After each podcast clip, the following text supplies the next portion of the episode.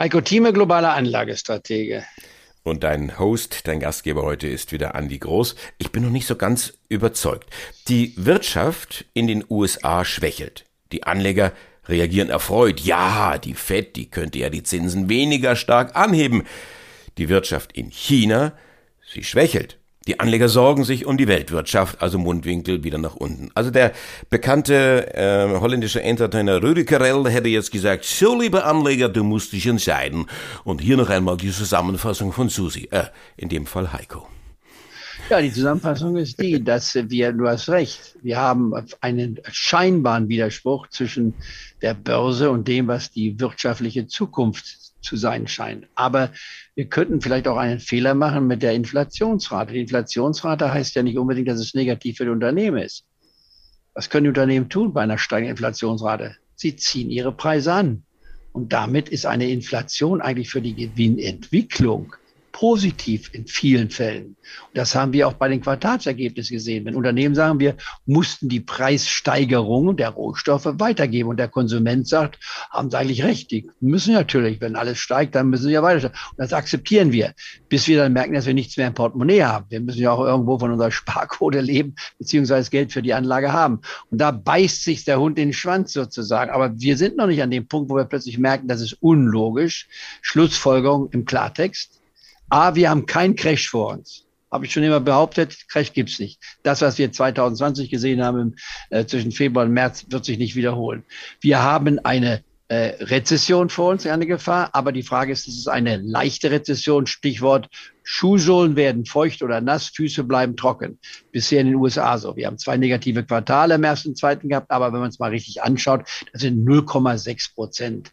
Ob ich nun einen Minus von 0,6 Prozent habe oder ein Plus von 0,6 Prozent, das ist für die meisten kaum merkbar. Also insofern ist das nicht wichtig. Die Frage ist, kommen wir jetzt noch in einen sozusagen an Einbruch?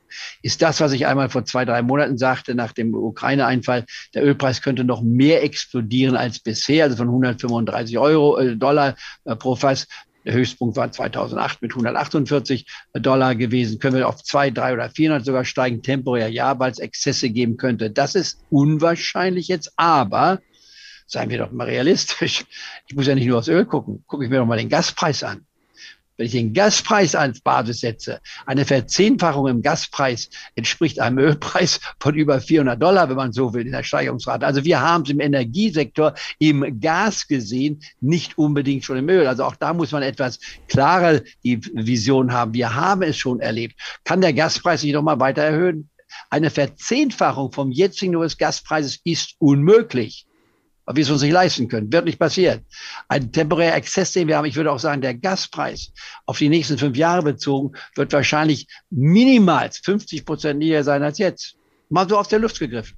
Das ist einfach nur Erfahrungssatz, den wir sehen. Also die Schwünge, je extremer der Schwung zur einen Seite ist, desto extremer wird er auch zur anderen Seite kommen. Also wird das Gas nochmal so billig sein, wie wir es vielleicht in den letzten zwölf Monaten gesehen haben? Vielleicht nicht unbedingt in der nahen Zukunft. Langfristig gesehen ja, wenn wir dann die Alternativen haben.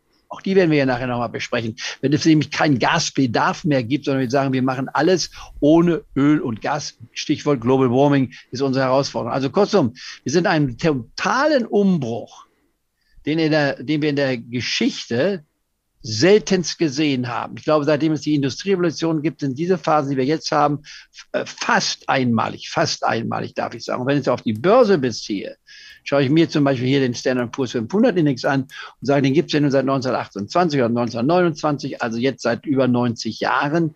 Äh, da gibt es keine Phase, in der wir innerhalb von zwei Jahren zwei schwarze Schwäne hatten, Covid und dann Krieg in der Ukraine.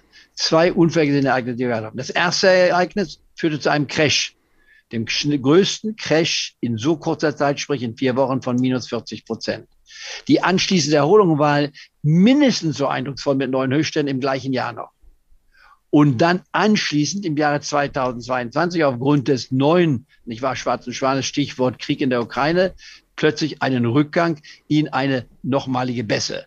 Bässe definiert mit minus 20 Prozent, nicht wahr? Und wir waren hier bei Minus von 24 Prozent gemessen am DAX und beim Standard Poor's 500 Index bis hin zu minus 34 Prozent gemessen am Nasdaq 100, also bei den Hightech-Werten. Die jetzige Erholung anschließend, die angetreten ist, ist in dieser Folge auch einmalig. Ein Plus von 21 beziehungsweise 24 Prozent hier beim Freiverkehrsmarkt, nicht wahr? Und beim Standard Poor's 500 die 18,5 Prozent, das wollte ich vorhin noch ausführen. Für mich ist das quasi eine neue Hosse, auch wenn noch anderthalb Prozent fehlen. Das ist dann Tüttelkram, wie man in Hamburg so schön sagt. Also wir haben eine neue Hosse. In Deutschland noch nicht ganz sind wir noch bei 13 Prozent. Bei uns dauert etwas länger. Unsere Infrastrukturprobleme sind auch etwas anders gelagert. Aber die USA, die Leitbörse Welt zeigt es an. Dann China das Kontrastprogramm. Hier haben wir einen Präsidenten, der also eine irrsinnige, in Anführungsstrichen, Null-Toleranz-Politik fährt gegenüber Covid. Das kostet Geld. Die angestrebten fünfeinhalb Prozent Wachstum für dieses Jahr kann man aus dem Fenster werfen. Die vier ist nicht einmal garantiert vor dem Komma. Da wäre China schon glücklich dran, wenn es eine vier erreichen würde. Und Herr Xi guckt nur auf den November beim nächsten Parteikongress, wo er wiedergewählt werden will, was wahrscheinlich ist, aber nicht garantiert ist. Und das heißt, China ist gelähmt. Klammere ich damit China aus? Nein, in meiner antizyklischen Strategie passt es hinein. Denn China auf die nächsten fünf Jahre oder bis zum Ende des Jahrzehnts bezogen bleibt ein Wachstumsmotor. Wenn ich da schief liege, dann ist die gesamte Welt ohne Wachstum da. Die Lokomotive fehlt, man kann kein Zug mitfahren. Also kurzum, wir müssen mal die Dinge ins richtige Lot hineinrücken. Also China bleibt auf meiner Liste mit fünf Prozent. Das mache ich über den DWS ETF, den DBX 1FX, statt Einzelwerte zu nehmen, weil es einfacher ist. Ich habe da die 50 größten Werte in China, in Hongkong notiert, habe das Problem der Notierung außerhalb in exotischen Gebieten in der westlichen Welt damit abgehakt, muss also nicht jetzt mich auf die äh, Baidu konzentrieren, die jetzt wieder äh, so stark gestiegen ist, dass ich sie nicht kaufen würde, sondern höchstens mit Stops absichern würde. Die, wenn man als Einzelwert im Alibaba könnte man um 90 anfangen zu kaufen, aber ich kaufe dann lieber äh, der DBX 1FX, nicht wahr? Und sage hier fünf Prozent insgesamt. Wer noch nichts hat, kauft sich hier ein mit anderthalb Prozent bei 18, 28,5 und knapp zehn Prozent niedriger, zwischen sieben bis zehn Prozent niedriger, kauft die nächste Tranche mit anderthalb Prozent und dann weitere äh, sieben bis zehn Prozent niedriger, die dritte Tranche mit zwei Prozent. Dann hat man fünf Prozent und dann wartet man ab. Egal, wo China hingeht, wie es sich entwickelt.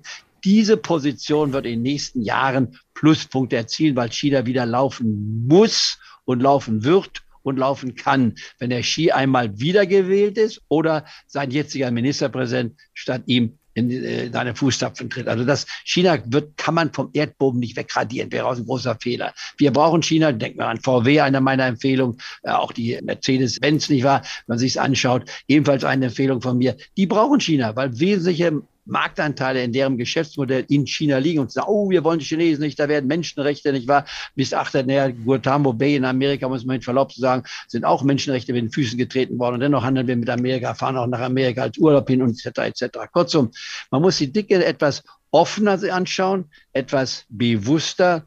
Äh, Kritik kann man bringen, aber man sollte sich nicht verkrampfen. Das heißt im Klartext für mich, ja, ich sehe Chancen hier bei Einzelwerten im Index, gehe ich nach wie vor sehr vorsichtig vor. Dow Jones Index kann aus meiner Sicht tatsächlich nochmal in die Nähe der 31.000 Marke und etwas Minus kommen, wenn dann die Realität kommt. Aber die Realität, die vor uns liegt, wird nicht so dramatisch sein, weil die Unternehmen eins bewiesen haben. Und das ist wichtig. Die Genialität der Unternehmensführung mit der Problematik, die wir haben, fertig zu werden. Das sind sie.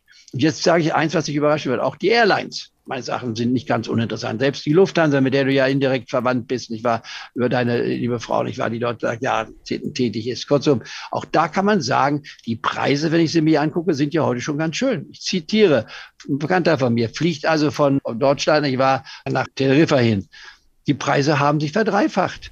Was wird bezahlt? Die Flugzeuge sind voll.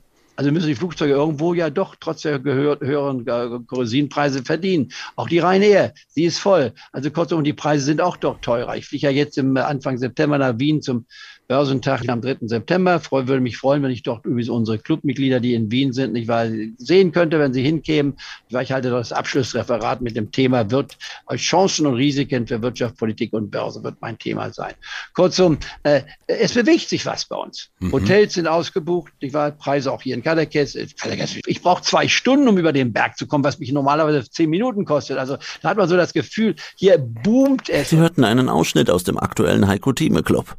Das ganze Interview können Sie als Clubmitglied hören. Werden Sie Clubmitglied im Heiko Thieme Club, um erfolgreicher an der Börse zu handeln. Mehr dazu klicken Sie auf den untenstehenden Link.